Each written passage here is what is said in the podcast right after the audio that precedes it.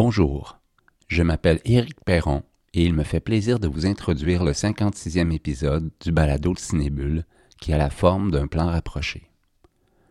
Le plan rapproché au cinéma crée une intimité avec le personnage, le rend plus accessible, l'objectif étant de mieux faire comprendre ses intentions au spectateur. En donnant ce nom à ces rencontres d'une heure entre un membre de la rédaction et un invité de son choix, c'est cette proximité que nous souhaitons favoriser et faire entendre. Après un premier plan rapproché avec le comédien Alexandre Castonguay et un second avec le producteur Sylvain Corbeil, cette troisième édition propose une incursion dans l'univers de Michel-Marc Bouchard. Souhaité, suggéré et animé par Nicolas Gendron, acteur du milieu théâtral québécois, cette discussion avec le dramaturge et scénariste des Feluettes, des Grandes Chaleurs et de Tom à la ferme, pour ne nommer que ses œuvres, brosse un portrait aux multiples angles, entre autres. Le contexte de création de chaque projet cinématographique. Les leçons apprises au fil des adaptations par le drôle de scénariste qu'est Bouchard, comme il se décrit lui-même. Ce qu'on laisse parfois sur la scène quand on passe sur grand écran. L'humilité dont doit faire preuve un auteur pour qu'un réalisateur porte une œuvre à son tour les collaborations aussi formatrices que mémorables. Des premiers chocs de cinéma, privés et intimes, du jeune Bouchard dans un petit village du lac Saint-Jean, on ne parlait pas de Fellini le dimanche sur le perron de l'église, dira-t-il, jusqu'au projet actuellement en développement en passant par le mentor André Brassard, puis les nombreuses adaptations cinématographiques des œuvres de l'homme de théâtre, l'échange est d'une magnifique richesse. Si cela tient à un intervieweur très bien préparé et à un invité d'une extrême générosité, le ton entre les deux hommes compte également pour beaucoup. On comprendra rapidement qu'ils se connaissent fort bien et que l'emploi du vouvoiement est une posture qui les amuse plus qu'autre chose. Bonne écoute. Michel-Marc Bouchard, bonjour. Bonjour Nicolas. Comment va la vie qui va? La vie va bien, elle est euh, un peu frénétique ces temps-ci, avec entre autres un opéra, la sortie de La nuit où Laurie Gaudreau s'est réveillé, et plusieurs choses. Je porte plusieurs chapeaux ces jours-ci, mais j'aimerais qu'il y ait une semaine entre chaque chapeau, là, mais euh, enfin. Un opéra, un opéra qui s'appelle La beauté du monde, hein, on le rappelle. À l'Opéra de Montréal. Exact, aux gens qui nous écoutent à la maison. Et puis, euh, Michel Marc, ça fait un moment que nos routes se sont croisées. Euh, mais j'avais envie de, de vous euh, de vous rencontrer à nouveau autour euh, de, vos œuvres cinématographiques. Parce que, bien sûr, vous n'êtes pas un, un, réalisateur. Je crois que la plupart des gens à la maison le savent. Vous êtes dramaturge de théâtre. Vous êtes devenu aussi librettiste. Vous êtes devenu, comment dire, scénariste d'exposition également. et scénariste de films, c'est arrivé quand même depuis une trentaine d'années, j'oserais dire. Presque, déjà, hein? déjà une trentaine d'années. Ce qui vous vaut euh, une rétrospective à la Cinémathèque québécoise, rien de moins, euh, qui va démarrer euh, la semaine prochaine et s'échelonner jusqu'en jusqu'en décembre. donc, on parle de six œuvres liées à, à vos pièces de théâtre, en fait adaptées de vos pièces de théâtre, et en plus d'une carte blanche, mais on pourra y revenir. Et là, on devait se parler, nous, en 2021.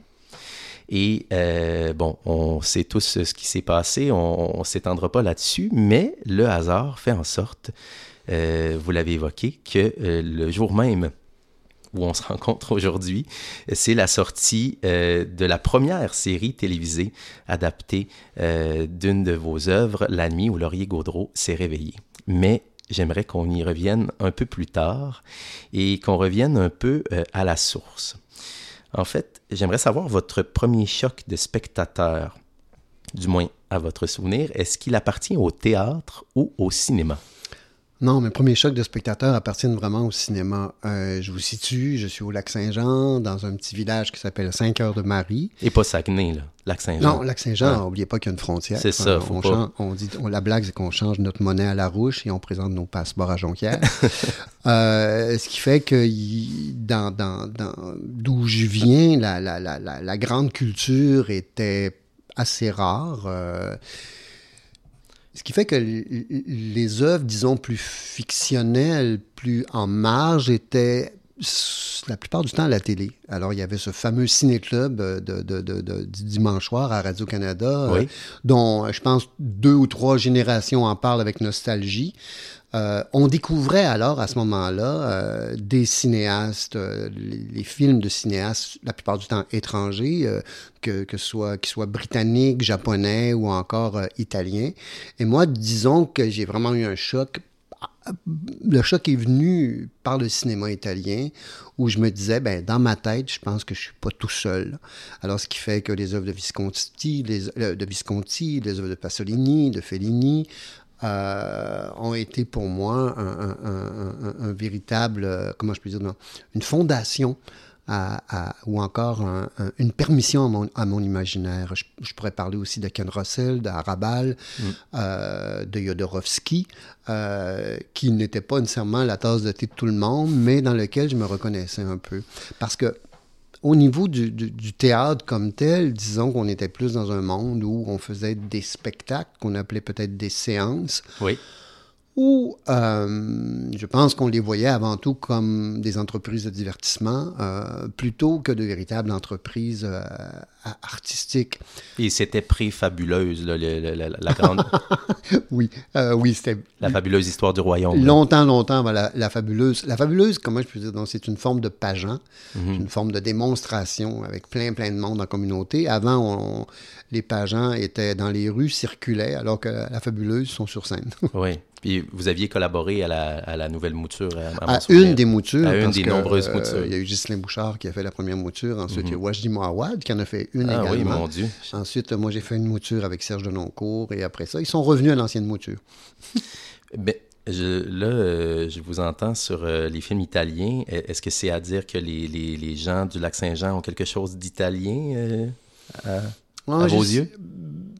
Je sais pas, je pense que c'est une, relation extrêmement privée et personnelle qu'on a avec une œuvre, euh, ce qui fait que je pense que les films américains avaient beaucoup plus d'écho euh, auprès euh, de mes proches que ces films-là qui étaient rares. Peut-être que je me, suis dit, oui, il y avait une relation très personnelle, dans le sens que j'avais l'impression qu'il y avait un véritable écho. Si on pense à Théoréma de, de, Pasolini, où cet homme-là va finir par coucher avec toute la famille, il va finir par être dans la tête de tout le monde.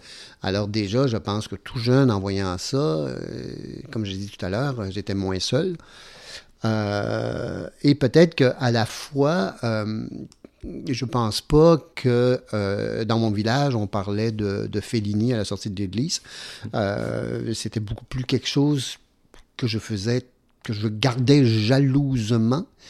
Euh, peut-être pouvait me donner un petit côté snob aussi, comme moi je savais. Donc, vous ne partagiez pas vos coups de cœur cinéphiliques avec, avec vos, vos, camarades de classe, par exemple? Non, pas vraiment, pas vraiment.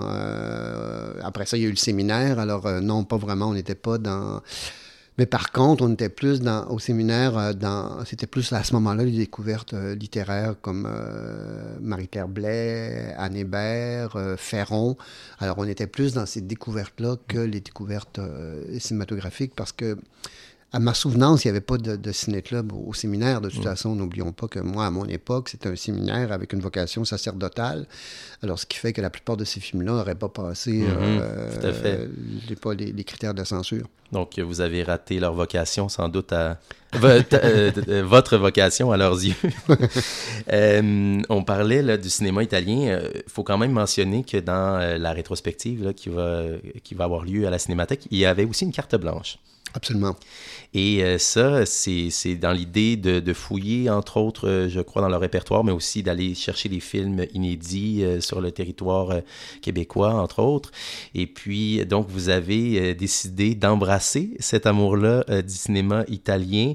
il y a des films de, de Scola, de Sorrentino, donc hein, ça, ça, ça couvre large dans dans la dans l'histoire du cinéma italien jusqu'à un film de 2021 qui s'appelle Mascarpone. Mascarpone, désolé.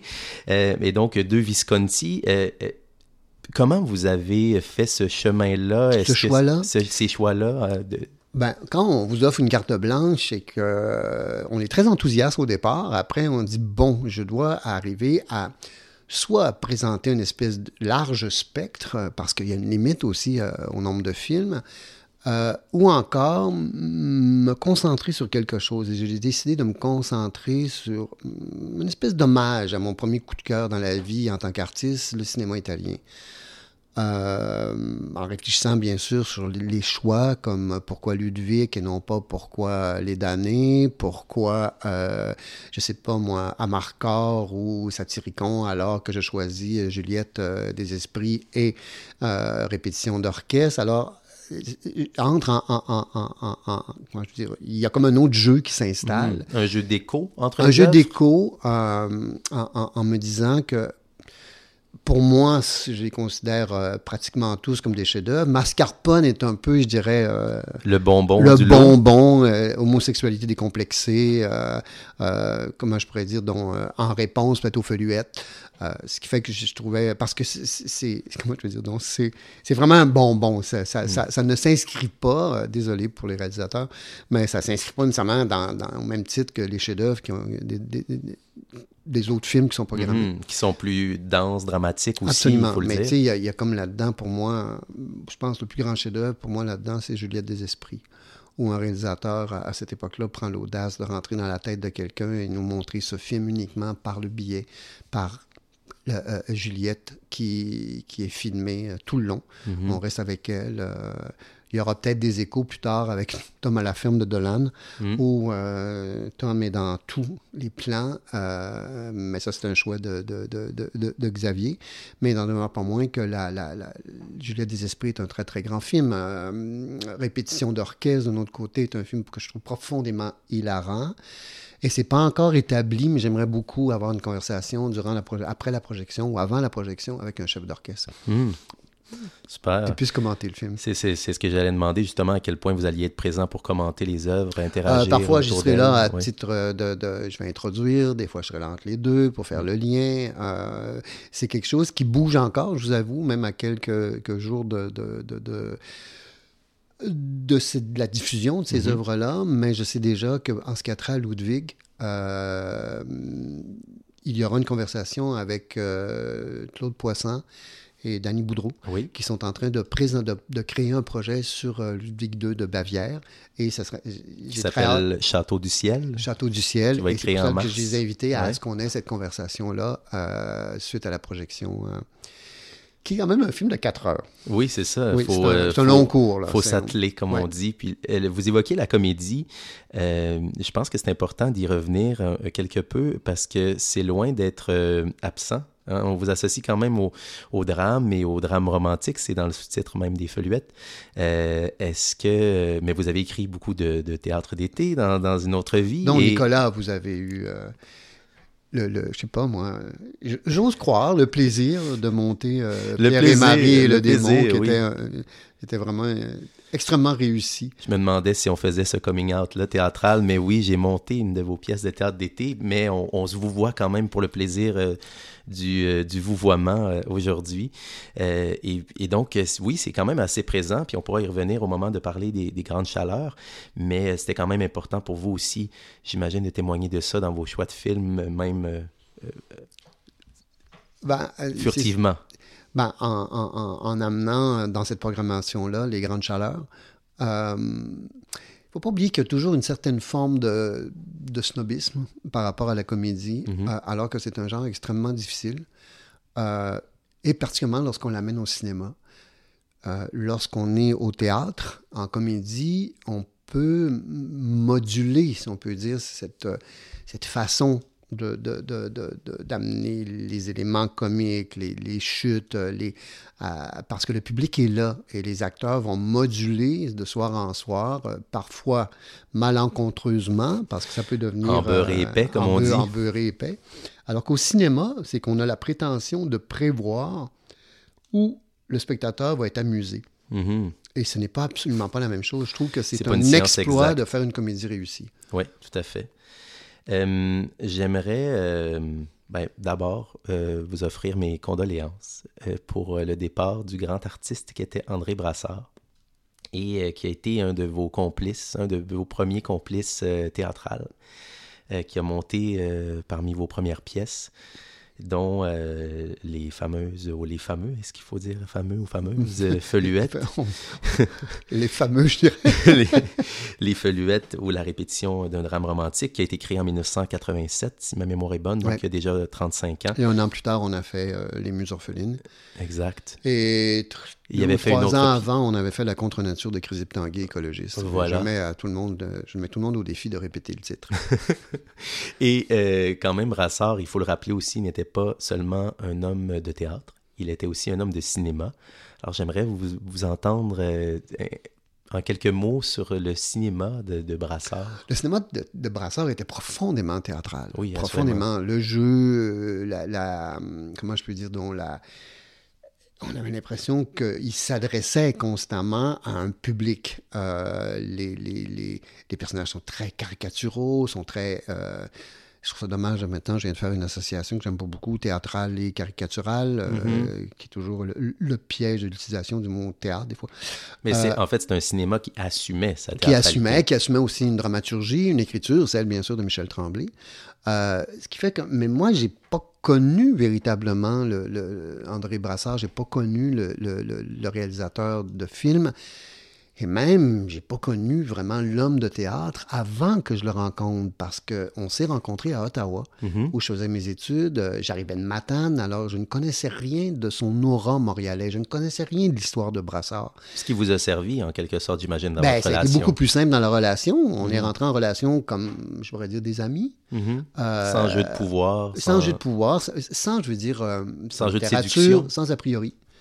Euh, alors, ce qui fait qu'il s'est intéressé à mon écriture, parce que n'oubliez pas que j'étais quand même, je venais de finir à l'université, j'étais pas. Euh, alors, j'avais des prétentions d'auteur et brassard, et je souhaite à tout jeune auteur d'avoir la chance d'avoir un, brassard sur sa route, un mentor, euh, qui été pour moi, comment je peux dire, donc, une leçon de théâtre. parce qu'il fait formidable avec André, c'est que il savait profiter du doute, dans le sens qu'il disait, si on doute à ce moment-là, c'est peut-être que la clé est là, mm-hmm. euh, plus que dans les évidences. Et des fois, comme jeune auteur, tu dis, ah, je vais couper ça, je vais couper ça. non, non, non, pas tout de suite, pas tout de suite. Il faisait confiance. La réponse est peut-être là. Et finalement, des fois, ben, ça m'a beaucoup appris après, dans des fois une espèce d'écriture peut-être plus automatique, où tu fais, non, ça c'est pas bon, hum, attends un peu, peut-être que là, euh, il y a une porte qui doit s'ouvrir et elle n'est pas encore ouverte à fait. Et euh, ben, merci de, d'avoir pris le temps de, le saluer. Mais je peux ajouter à ça que, je l'ai dit à, plusieurs occasions, sans André Brassard, euh, j'aurais jamais eu la carrière que j'ai eue et j'aurais jamais cru en, j'aurais eu jamais confiance en, mon écriture. Hmm.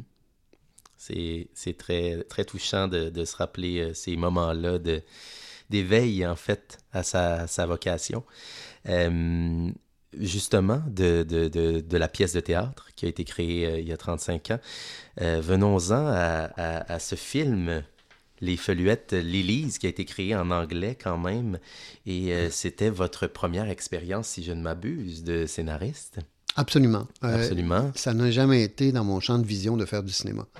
Je dois être très honnête par rapport à ça. C'était absolument pas un objectif. Et quand on me l'a proposé, c'était un peu surréel pour moi. Surtout quand on m'a proposé de le scénariser. Mhm. Euh, de plus, l'invitation n'est pas venue du côté francophone, elle est venue du côté anglophone après la représentation au Passe-Muraille à Toronto.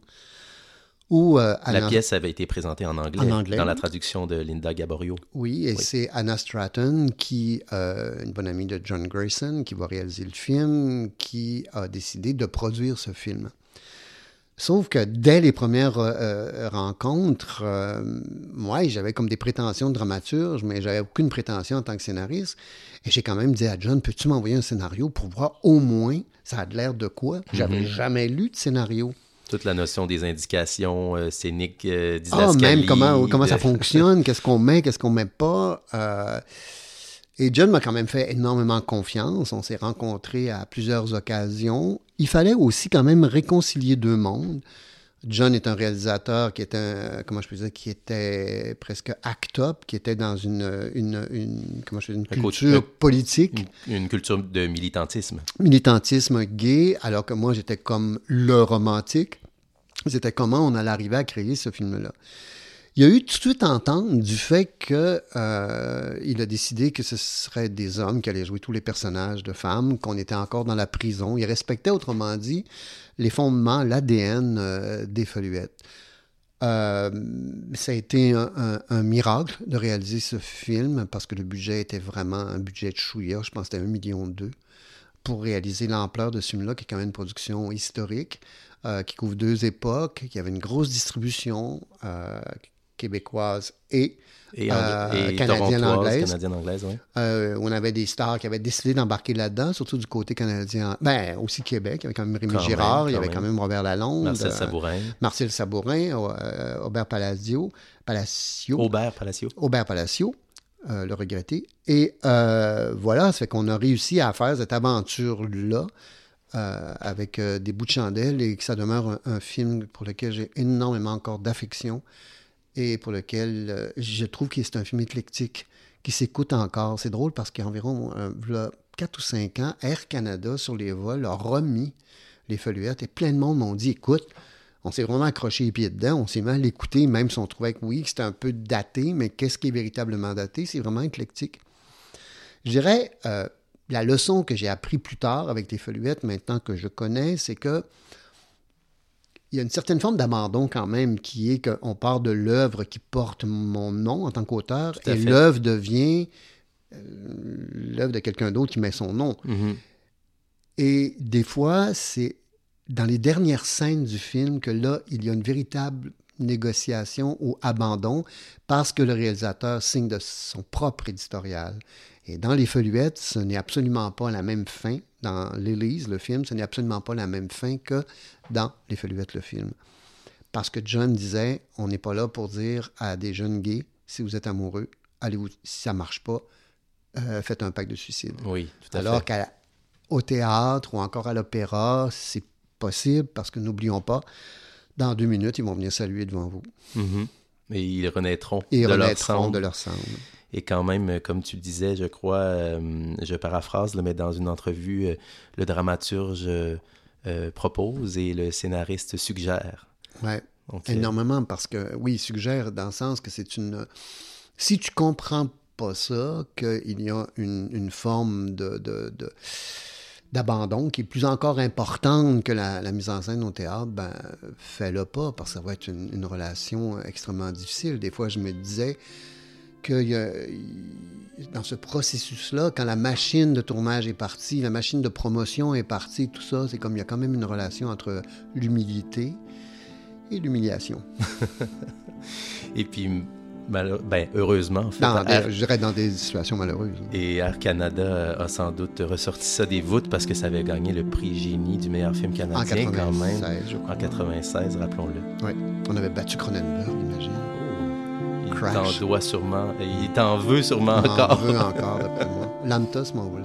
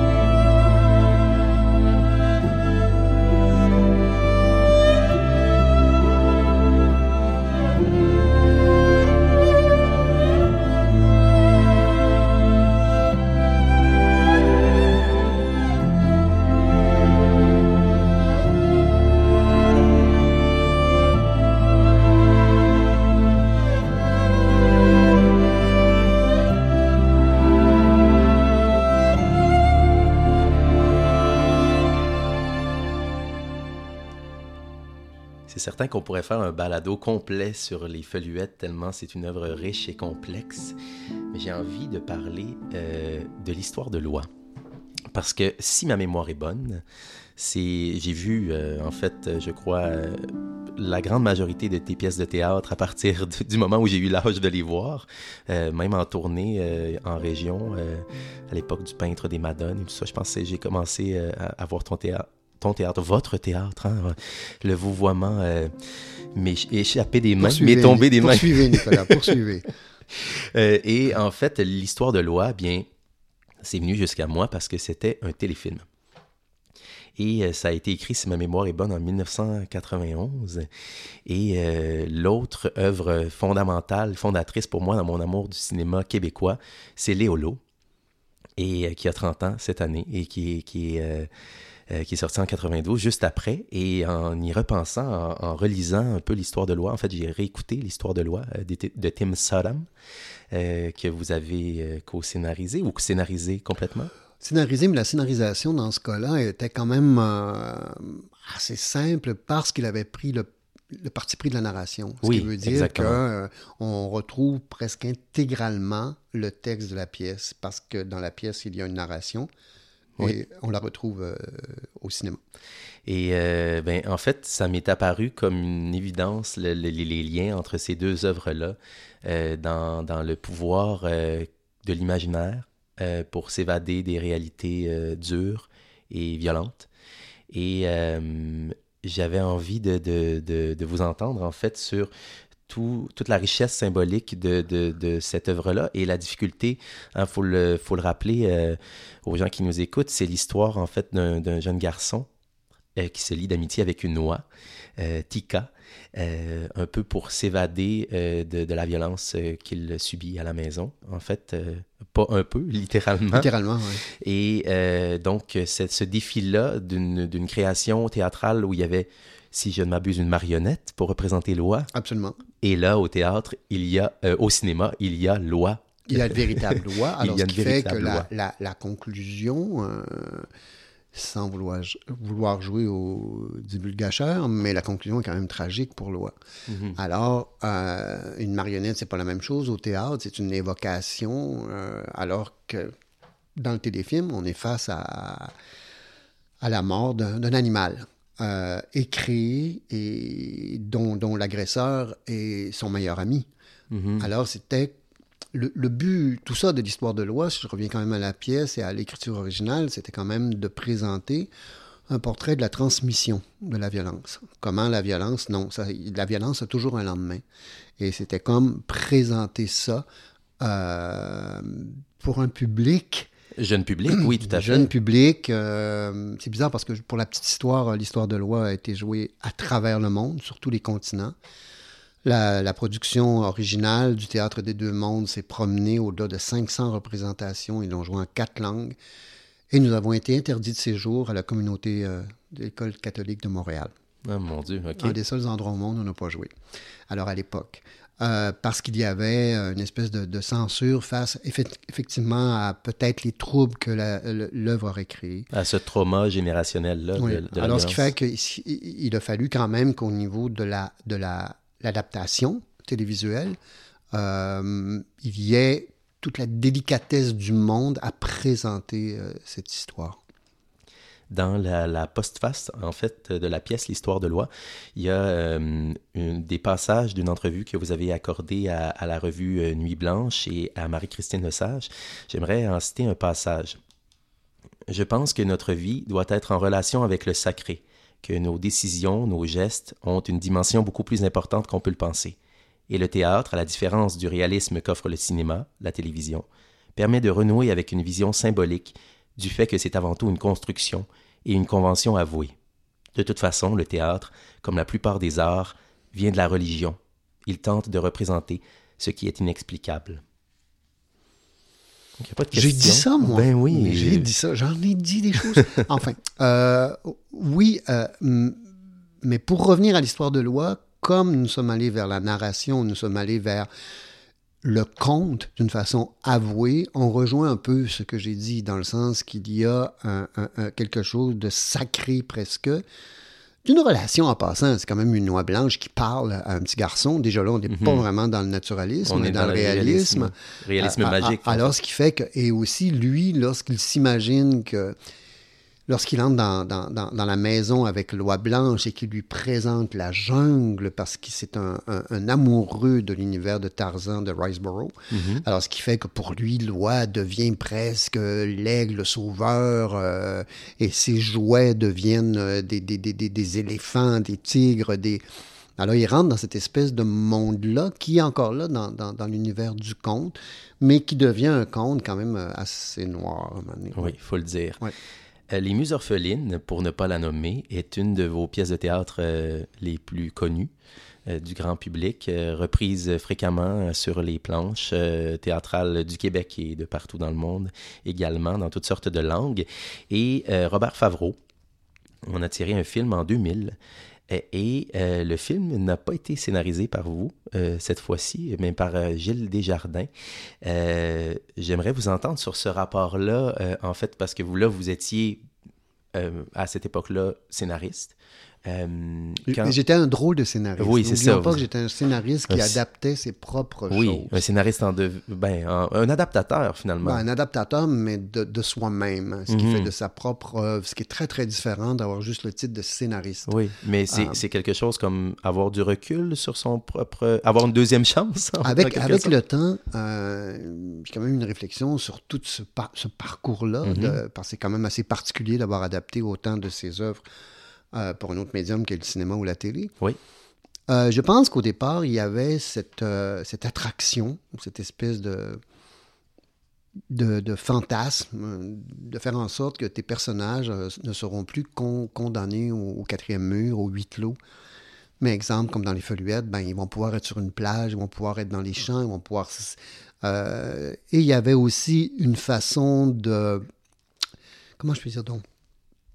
De fermer le point de vue ou encore d'orienter le point de vue? Parce qu'au théâtre, on le sait très bien que chaque représentation euh, peut être différente. Le metteur en scène peut changer le point de vue. Mm -hmm. Très mouvant. L'angle même, alors que le spectateur peut se faire l'angle qu'il veut souvent au théâtre, alors que là, dans ce cas-ci, on oriente beaucoup de choses et j'avais beaucoup cette idée-là. Après, avec le temps, il y avait toutes ces prétentions-là, mais je me suis pas demandé si je, je le faisais aussi pas d'une façon que j'avais de la difficulté à abandonner ou que je mmh. contrôlais la chose. Parce que de ce que je comprends, vous, vous aviez été approché pour euh, euh, scénariser les muses, mais vous l'avez, vous avez décliné parce que vous, vous aviez l'impression que vous alliez faire du surplace, en fait. Un petit peu, oui. Euh, alors, ce qui fait que, en plus de ça, on, on, on est face à un, un, un, très grand scénariste qui est Gilles Desjardins, mmh. un grand réalisateur qui est Favreau. Alors, ce qui fait que j'étais quand même en business. Et en euh, confiance. Alors, on a eu beaucoup d'allers-retours, je vous avoue, parce que je garde quand même cette espèce de d'œil bienveillant.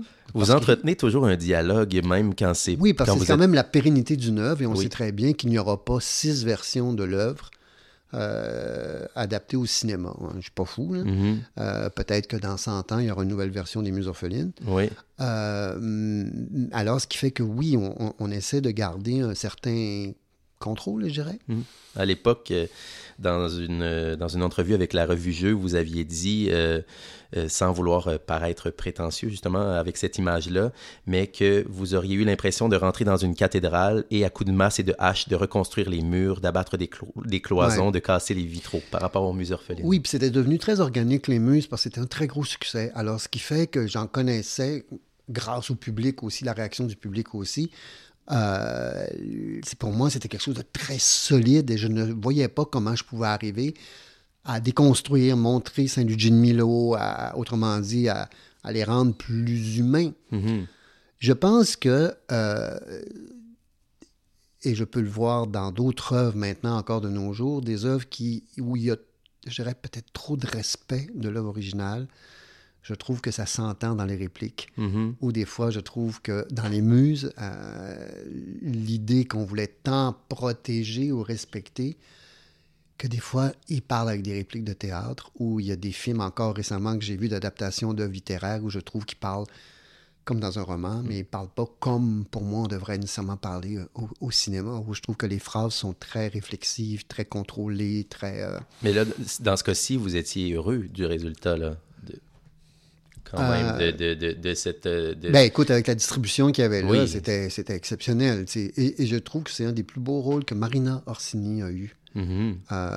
faut, faut, le rappeler hein, que c'est l'histoire de quatre enfants interprétés, interprétés par Marina, bien sûr, Céline Bonnier, Fanny Mallette et Stéphane Demers. et ils sont orphelins depuis une vingtaine d'années, je crois.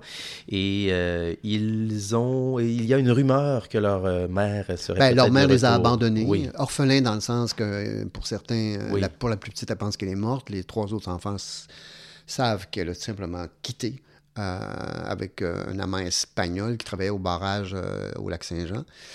Et voilà, il y a l'annonce du retour à la maison de la mère et nous sommes, nous vivons ces trois jours-là avant le retour.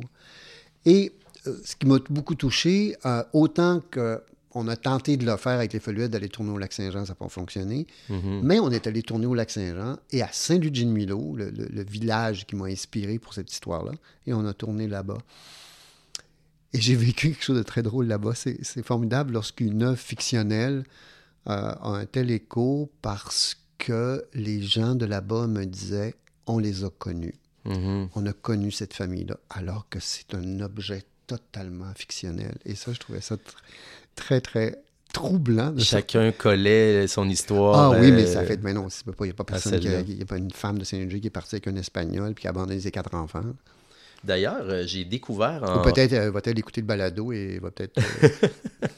D'ailleurs, j'ai découvert en faisant la recherche pour, pour ce balado qu'il y avait eu un film français inspiré. Il y a eu une, tentative. Une tentative, ah, oui, avec, euh, entre autres, euh, Emmanuel de, devait jouer euh, Emmanuel Julien Doré. Julien Doré. Emmanuel Devaux. OK, c'est pour ça que je ne trouvais pas de vidéo. Ça s'appelait Reine d'Espagne. Reine d'Espagne, écoute, c'est un projet, il y a eu plusieurs rencontres, j'ai pu lire les choses, mais finalement, il y a eu une question de financement ou je ne sais pas quoi. Mais, mais comme plein de projets mornés en cinéma, là, euh, alors euh, ce projet est mort au combat. Est-ce que ce sont des deuils à chaque fois ou vous êtes rendu habitué?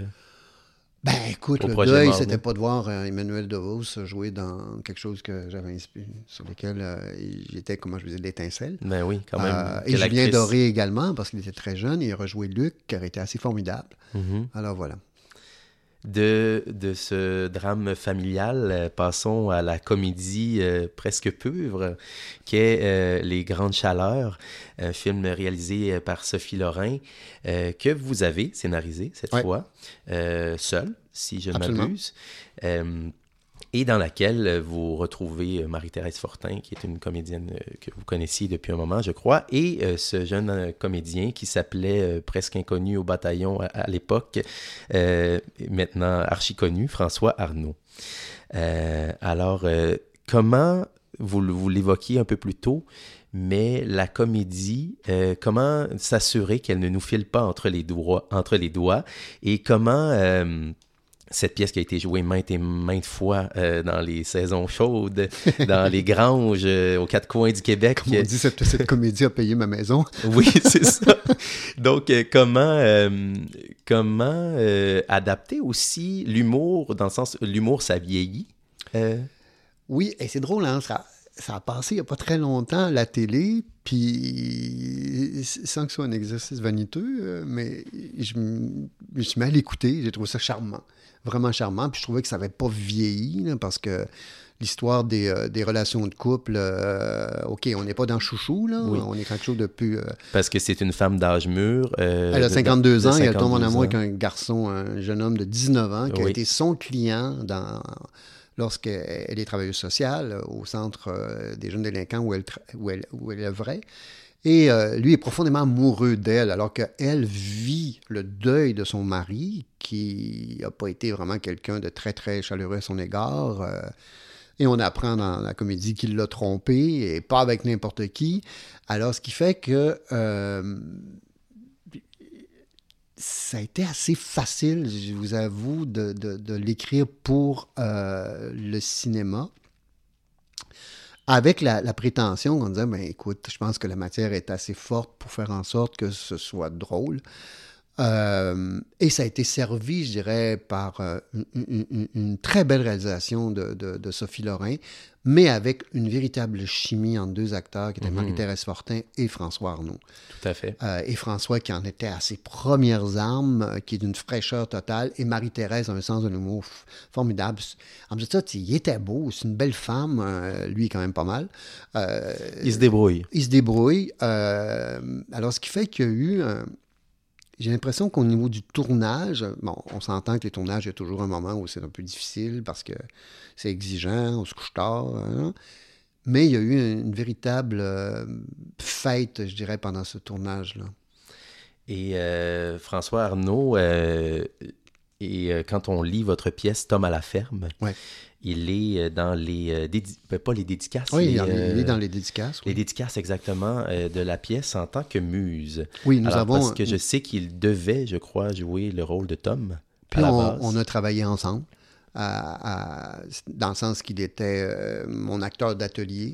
Euh, au CAD, au Centre des auteurs oh, même dramatiques. avant, dès les premiers monologues, euh, François de chez nous, il disait des textes. Après ça, ben, on a eu un atelier effectivement au Centre des auteurs dramatiques. Euh, et déjà, Evelyne était dans le coup. Euh, Sébastien Delorme était dans le coup, dans l'atelier. Élise Roy était déjà là. Mm -hmm. Et euh, François devait créer euh, Thomas la ferme, mais il a eu un petit contrat. Oui, un contrat qui s'appelait je... Borgia. Très local. Qui hein. fait que, oui, euh, on, a, on a perdu François, mais c'était de bonne guerre. Écoute, euh, entre un, un, un cachet d'histoire d'aujourd'hui et, et euh, trois saisons de Borgia, non, c'était. Mais... mais écoute, il a été une véritable source d'inspiration pour, pour Tom. Mais non seulement euh, c'était de bonne guerre, mais ça lui a quand même ouvert, euh, pavé la voie à une carrière internationale. Euh, ça, et, et, et J'ai tué ma mère, bien sûr, de Xavier Dolan. Absolument, oui, oui.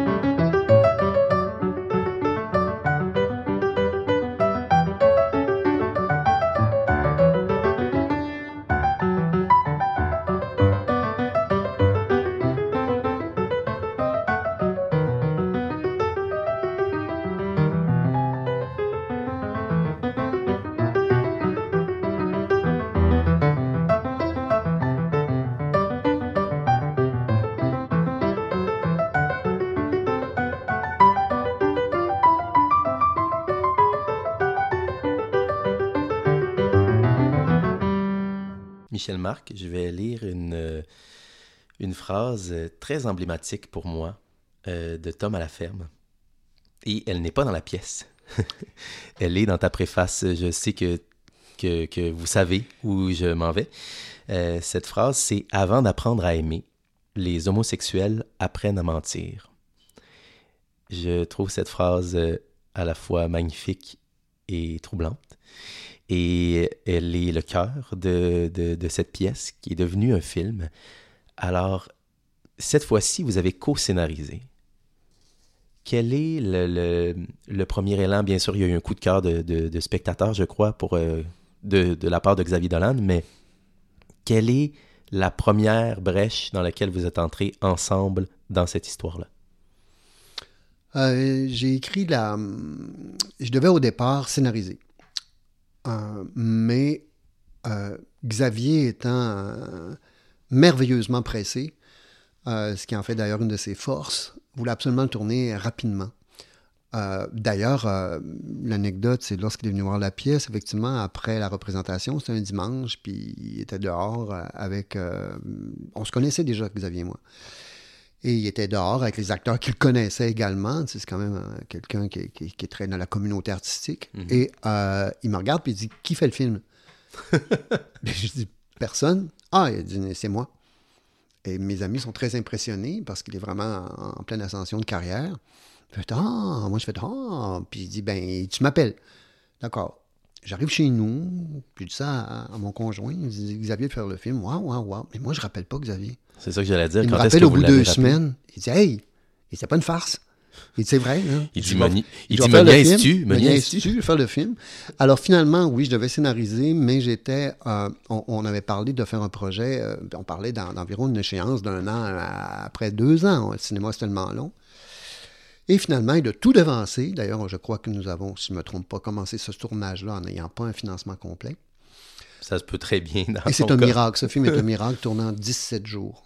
C'est, c'est, c'est, euh, alors que maintenant, on pourrait prendre presque 60 euh, jours tourner ça. Avec un cinéaste qui joue le rôle titre. Avec un cinéaste qui joue le rôle titre et qui s'occupe aussi des costumes, qui s'occupe du montage, qui s'occupe euh, des choix musicaux. Et Enfin, ce qui fait que moi, j'étais en pleine écriture de Christine la Reine Garçon. J'étais à la fois dans la pièce et le film. Alors, j'ai comme un peu, comment je peux dire, donc, lancer la serviette en disant ben écoute, euh, je pense que ce serait bien si on co-scénariserait. Mais finalement, c'est beaucoup Xavier qui a pris le lead de la scénarisation. Moi, je suis arrivé avec les premières scènes et ça fonctionnait. C'est des scènes où il arrive à la maison, euh, où il arrive à la campagne, où ça va voir. Mais je pense que aussi c'était euh, une bonne chose que Xavier prenne en charge le leadership de ça parce que Xavier incarne son film en entier. Et je, Tout à fait. Il était bien aussi que. Par contre, après, ben, c'est sûr, il y a eu des allers-retours. Euh, où, il y a eu un dialogue, ça a été probablement sur les dialogues. En disant tout le temps, Xavier, ils ne sont pas urbains. Ça ne veut pas dire que c'est des ploucs parce qu'ils ne sont pas urbains. Mm-hmm. on, travaillait beaucoup sur des répliques et tout, sur des enjeux. Mais ça a été une formidable relation. Vous êtes deux fans de dialogue, on, peut se le dire. Là. Absolument, mais Xavier, sa propre grammaire, son propre vocabulaire, et j'ai mon propre, ma propre grammaire, ma propre, mon propre, c'est deux approches, je trouve, de la réplique. Vous avez dû vous rencontrer à mi-chemin. Absolument, on n'a pas le choix. Parce que Xavier est capable, dans une seule réplique, de faire de l'argot, du français, du québécois et de l'anglais. Mm-hmm. Et vous, euh, c'est moins votre genre? Ben, moi, plus, plus propre par rapport à ça. Euh, mhm. Peut-être euh, vieille école, je sais pas. Plus séminaire. Plus ça. Il fallait que mes personnages parlent comme au séminaire, ce serait effrayant. Enfin, ce qui fait que ça a été une aventure d'aller-retour assez exceptionnelle. Et j'ai aucune pas de misère à le dire, c'est extraordinaire de rencontrer quelqu'un d'aussi talentueux et, je pèse mon mot génial que lui. C'était vraiment aussi une leçon une grande leçon de cinéma avec euh, Xavier. Quand même, hein, un cinéaste euh, dans une classe à part, on peut le dire.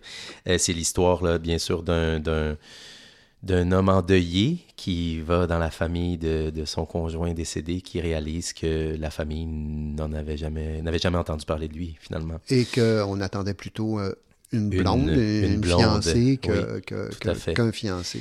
Euh, toujours dans, dans, dans, une entrevue de la revue Jeu, vous parliez euh, du théâtre et du cinéma comme des faux frères, hein, ou des, des, faux amis, si on veut. Et vous disiez aussi cette question euh, quand même assez délicate. il y a aussi également une question d'éthique à éclaircir. Un acteur qui a créé un rôle à la scène, doit-il défendre le rôle à l'écran?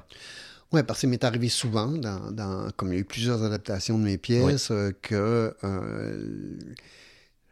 moi je peux dire, donc, pas euh, qu'on m'a accusé de traîtrise, mais presque, mm-hmm. euh, de dire, ben, tu ne nous as pas défendu, pourquoi c'est pas nous qui... Euh, je, n'ai pas à avoir d'impact par rapport à ça. C'est véritablement l'œuvre du réalisateur. Et le réalisateur a toute la liberté de choisir avec qui il va le travailler. Mm-hmm. Tant mieux, dans deux cas, particulièrement Xavier, on il y a euh, des, des, rescapés, et particulièrement mhm. dans La nuit où Laurie Gaudreau s'est réveillé. Tout à fait, oui. Sa, sa, dernière adaptation euh, d'une de, mes pièces, euh, la, la, majorité des grands rôles sont dans, dans, dans, dans, son projet. Mais il faudra toujours quand même considérer que l'œuvre, le, moi je veux dire, non, le réalisateur n'est pas un secrétaire ou un régisseur de l'adaptation de l'œuvre théâtrale. Mhm. Non. Il, doit s'approprier votre Oui, puis il n'est pas là nécessairement aussi pour servir mon œuvre. Il est là parce que il y a eu une résonance. Une résonance et il a envie de faire un objet artistique qui porte son nom et sa signature mhm. en, un objet en soi. En soi. Et donc, vous, vous quand même, vous, intervenez euh, gentiment, amicalement, vous faites des suggestions à l'étape du casting ou? On s'en parle la plupart du temps avec enthousiasme. Euh, de toute façon, on est face aussi à un océan de merveilleux acteurs. Oui, ça c'est sûr. Fait que, et en plus de ça, on, va quand même être conscient que parfois il peut y avoir même des impératifs économiques.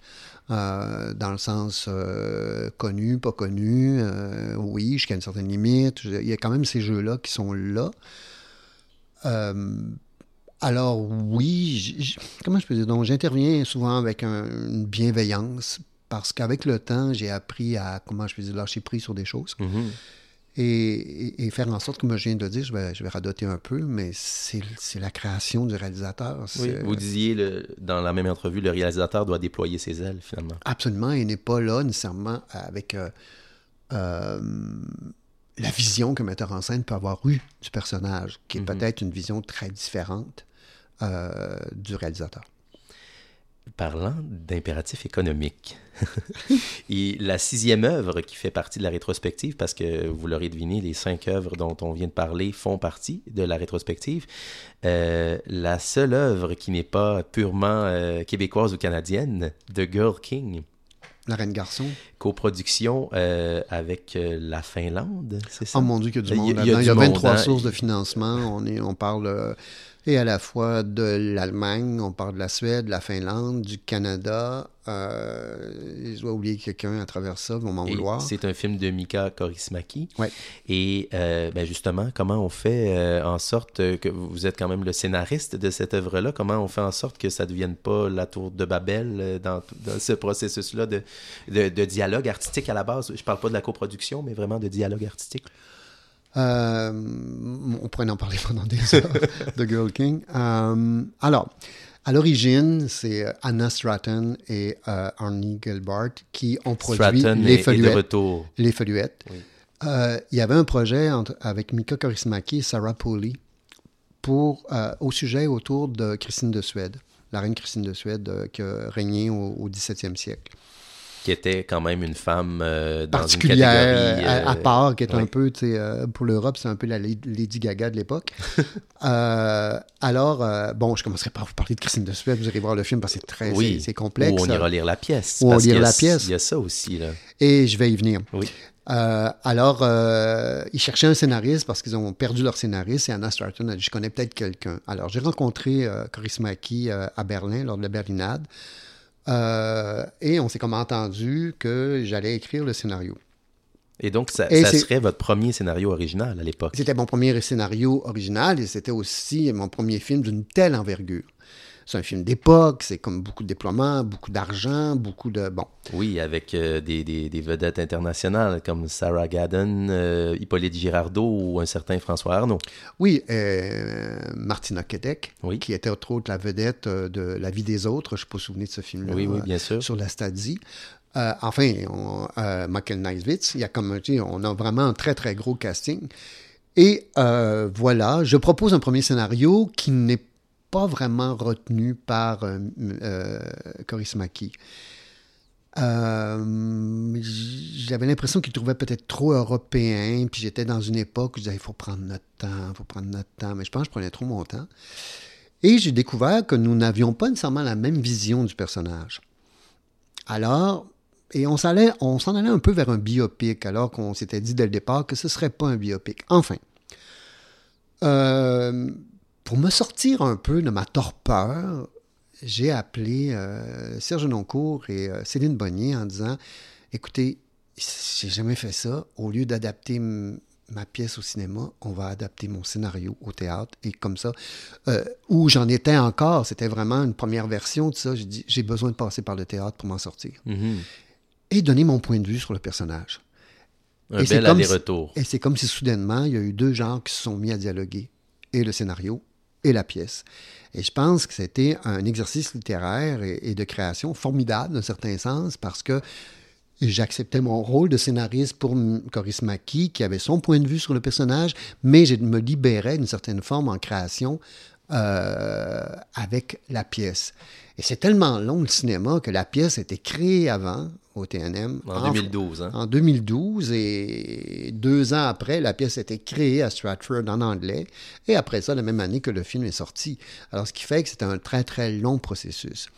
Mais pour ce film-là, euh, qui a vraiment, je pris, je pense, deux ans, deux ans et demi de ma vie, euh, mais vraiment, à, tout point de vue, j'ai pas fait euh, grand-chose pendant ce temps-là. À part ça, bien sûr, c'est quand même assez important. Mais euh, je ne sais pas combien de visites de location j'ai de location j'ai fait Finlande. Ah oui, vous étiez impliqué même dans ces étapes-là. France, euh, oui, euh, pour à quelque part aussi nourrir le scénariste, mais je visitais beaucoup des lieux avec Coris Maki aussi que Christine avait fréquenté euh, en son temps. Ouais, puis oui, parce que mais l'Allemagne, c'était pas à cause qu'il y avait une coproduction. Euh, c'était, on, appelle ça maintenant presque, il y a une expression, l'euro-pudding, dans le sens que nous avions des acteurs de partout. Oui. Et c'était les coachs de langue s'arrachaient, s'arrachaient les cheveux parce tout le monde avait, des acteurs français, italiens, euh, finlandais, suédois, canadiens, français parce qu'il y avait quand même Sarah euh, et anglais. Sarah Giddon était là, François Arnaud était là. Tout le monde avait sa Europass là. Mais tout le monde devait à quelque part aussi parler un peu la même langue. Euh, c'était euh, pharaonique de réaliser ce film. Mais quand même, de cette entreprise pharaonique-là est née, selon moi, une de vos pièces euh, romantiques les plus, euh, les, plus, les, plus achevées et qui a donné lieu, je pense, à une bande dessinée et peut-être même à un opéra, si... Ah, on, peut déjà le dire, c'est annoncé. L'Opéra de Montréal va présenter La Reine Garçon, qui est l'opéra. Hmm. Encore, ben, parce que je viens de faire La Beauté du Monde avec Julien Bilodeau, alors c'est comme on belote et rebelote avec Julien encore, et ce sera, je crois, en janvier 2024. Ah oui, quand même. Ouais. Alors, euh, on peut déjà se projeter dans l'avenir euh, de ouais, c'est un beau sujet d'opéra. De cette reine, mais euh, qui nous replonge dans le passé. La pièce s'appelait Christine la reine garçon versus le film qui s'appelle The Girl King. je vous cite à nouveau parce que en fait, vous avez tellement une, un parcours de scénariste riche et, varié que la revue Jeu, qui s'échelonne sur, sur 30 ans, on l'a dit, la revue Jeu a eu le temps de faire deux dossiers spéciaux sur les liens entre théâtre et cinéma dans lesquels vous êtes intervenu, dans lesquels vous êtes intervenu chaque fois, donc en 98 et en 2010. Alors éventuellement dans quelques années, on pourra en faire un troisième, mais je pense que ce balado sert aussi, euh, ah, ben, sert aussi à hein. ça. Euh, donc en 2010, vous disiez euh, sur cette sur cette que, comment dire le chant des alouettes peut-être que peut représenter la télévision? Vous disiez, je me demande si j'aurais le souffle que cela exige de scénariser pour la télévision. je, complète euh, la pensée. Euh, et là, euh, aujourd'hui même, sort sur Club Illico la nuit où Laurier Gaudreau s'est réveillé. Que je n'ai pas scénarisé. Que vous n'avez pas scénarisé. Et c'était une condition de départ en disant j'accepte parce que il y a eu quand même près d'une dizaine de demandes suite à la pièce de théâtre. Et je disais à mon agent. Pour en faire des films ou euh, des. Films la plupart du temps. Euh, puis moi, je disais à mon agent, on, attend. On attend euh, peut-être deux mois après. Et est arrivé, bien sûr, la demande de Xavier qui. qui vous a croisé sur le trottoir, qui vous a dit Non, ce coup-là, il m'a appelé. non, il m'a texté pour dire. je, il répondait à deux de mes conditions. Je ne scénarisais pas et en plus de ça, c'était une série télé parce que je trouve qu'il aurait été réducteur de présenter Laurier Godreau dans un film parce qu'il y a beaucoup de récits, il y a deux périodes. Je trouve qu'il aurait fallu faire beaucoup de choix alors que là, la série qui dure cinq heures a, le temps de déposer l'ensemble du, propos et des personnages et, tout. Mm-hmm. Et de développer également encore plus que ce qu'on peut faire au théâtre. Et c'est une coproduction avec la France, si ma mémoire Avec euh, Canal+. Également. Donc, euh, on va découvrir ça dans les, prochains jours avec, euh, avec, grand, avec grand bonheur. C'est ça, en fait, c'est déjà, ça a été, oui, en ce jour. Avec Julie Le Breton, Éric Bruno, Patrick Yvon, Magali Lépine-Blondeau et Xavier Dolan, entre autres. Oui. donc, une série qui, selon les quelques images qu'on a pu déjà voir, qu'on a pu voir filtrer, est du pur Dolan. Mais ah, absolument, chez Dolan. Oui. Ah oui, ça, ça, puis tant mieux, tant mieux, c'est son œuvre. En fait, je me demandais aussi si, euh, pour vous, entre l'opéra, euh, l'exposition, le musée Cité Mémoire pour pour aussi euh, mentionner ce, beau projet que vous avez fait avec Michel Lemieux et, et qui se poursuit parce qu'on présente euh, Cité Mémoire Charlevoix. Oui, effectivement. À partir, puis on vient d'ouvrir euh, Cité Mémoire Pointe-aux-Trembles. Mon Dieu. oui, on fait des petits. c'est ça, ça fait des petits. Je me demandais si pour vous, c'était aussi de la scénarisation, tout ça, ou c'est de l'écriture? Ah, même. Cité Mémoire, je dirais, il y a moins de scénarisation, c'est avant tout l'écriture parce que le, projet, c'est quand même, c'est des capsules environ, de, des tableaux, je dirais, de 4 à 5 minutes, 6 minutes. Alors, ce qui fait que, dans, à ce moment-là, je suis beaucoup plus dans l'écriture parce que la scénarisation, disons que c'est beaucoup plus Michel Lemieux et Victor Pilon mhm. qui scénarisent l'ensemble.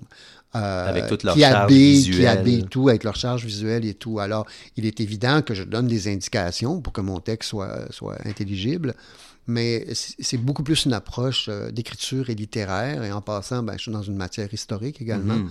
Et c'est toujours euh, le défi à chaque fois, c'est quel écho euh, cette histoire a-t-elle chez les contemporains? Parce que ça, c'est né dans la foulée du 375e de Montréal. Nous avons été invités au 375e, mais le projet existait déjà par l'organisme qui s'appelle Montréal en Histoire. Oui. Disons que, je veux dire, ça a donné un, grand souffle euh, au projet, euh, le 375e anniversaire. Et au vieux port. Oui, parce qu'à quelque part, c'est encore là. C'est plein mhm. de, murs euh, qu'on appelle les murs fantômes, murs aveugles, qui sont maintenant habités par ces mémoires tous les soirs. Oui. C'est très. ça, ça, fait plein de sens, comme on dit en bon français. je vous cite Michel Marc. Je crois alors pour tout le monde, parce que c'est certainement le plus grand élément de paix au monde. Plus une société est évoluée, plus les arts le sont. Est-ce qu'il y a là-dedans pour vous, euh, est-ce que votre plongeon dans le cinéma est aussi la volonté, même si je sais que vous êtes joué partout à travers le monde, de rejoindre un plus grand nombre ou on n'est pas du tout là-dedans? Non, ça serait mentir de dire que j'ai ces prétentions-là. Euh, quand, quand je travaille, euh, c'est un rapport 1-1 c'est pas un rapport avec euh, c'est un rapport avec l'autre et j'ai la prétention d'être l'autre à ce moment-là quand je travaille. Vous voulez dire que ce soit un metteur en scène ou un réalisateur Non, je parle du, chuchotement que je peux avoir dans mon travail, chez moi à la maison, qui fait que si moi ça m'intéresse pas, je verrais pas pourquoi ça intéresserait quelqu'un d'autre. Mm-hmm. Euh, alors, ce qui fait que et je n'ai aucun scrupule ou aucune gêne par rapport à la popularité que mon travail peut avoir. Euh, dans un certain monde, oui, je suis vu comme éclectique. Dans un autre monde, je suis vu comme trop populaire. Alors, c'est comme. Mais, ce rapport-là que je peux avoir avec. Euh, la schizophrénie qui m'habite, hein, parce que quand même ça, c'est un travail de schizophrène des fois, euh, m'a réjoui beaucoup. Vous avez toujours bien navigué entre les deux. Je lisais autant, euh, autant il y aurait mille autres balados sur les projets mornés, comme vous le disiez. Il y en a plusieurs. Hein. Euh, le peintre des Madones, vous avez déchiré le scénario.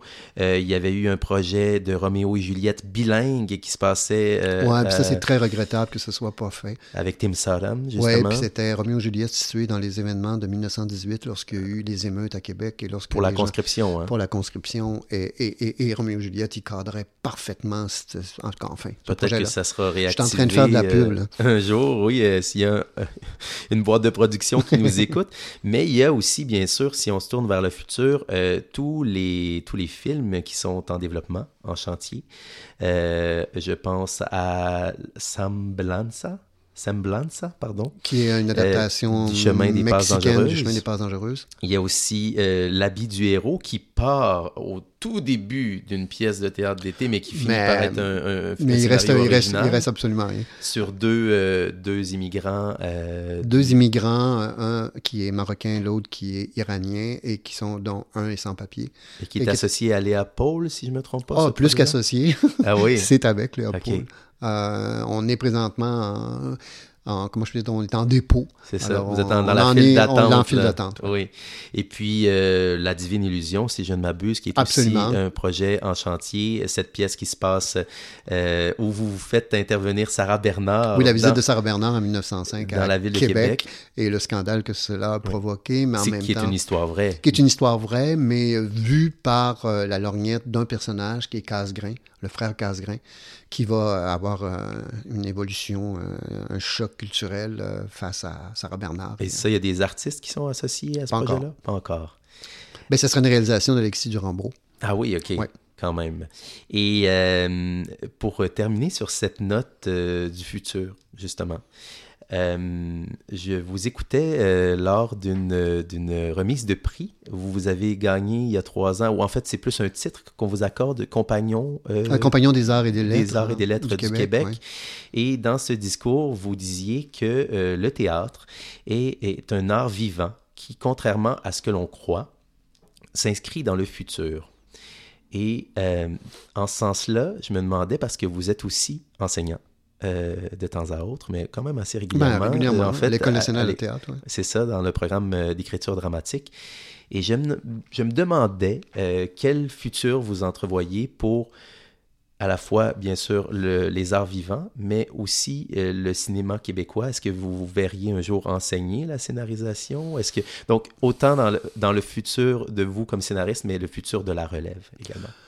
Écoute, sur la scénarisation, oui, je peux parler des différents projets que j'ai eus, et parce qu'oublions pas, j'ai une formation empirique, j'ai pas une formation académique en scénarisation, j'ai pas fait d'école, rien. Tout à fait. J'ai l'impression que toutes mes formations sont empiriques, y compris à l'opéra.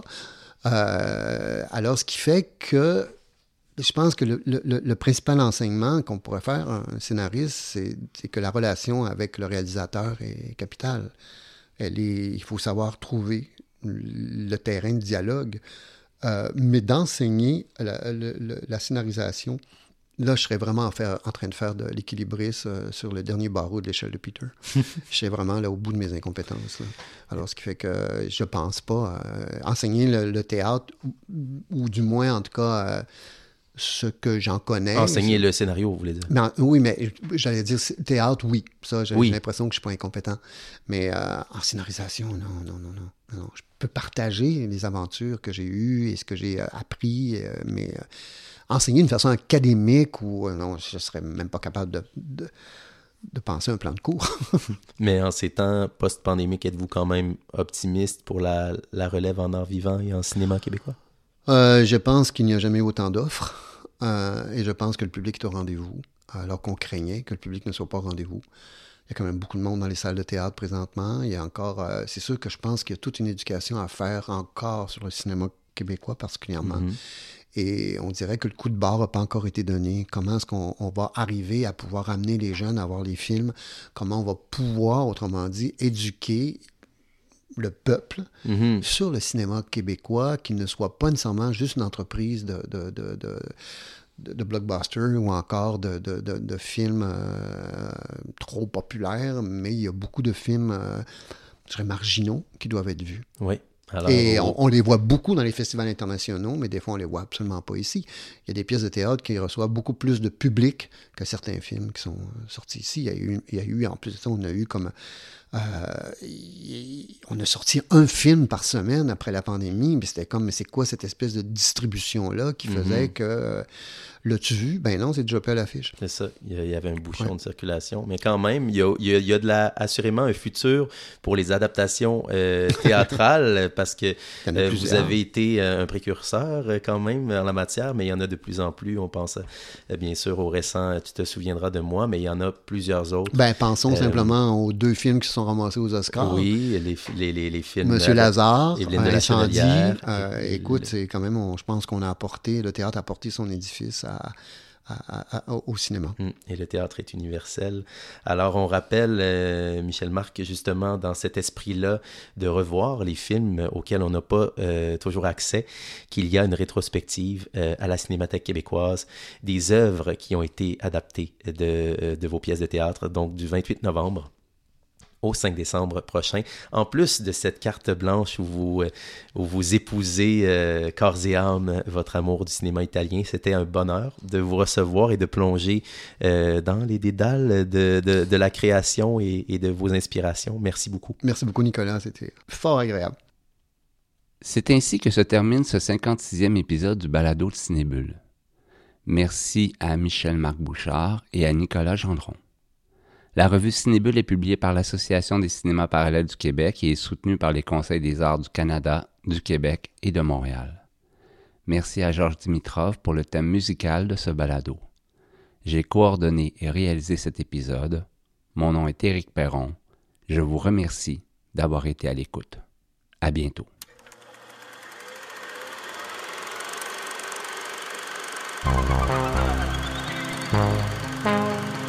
Thank you.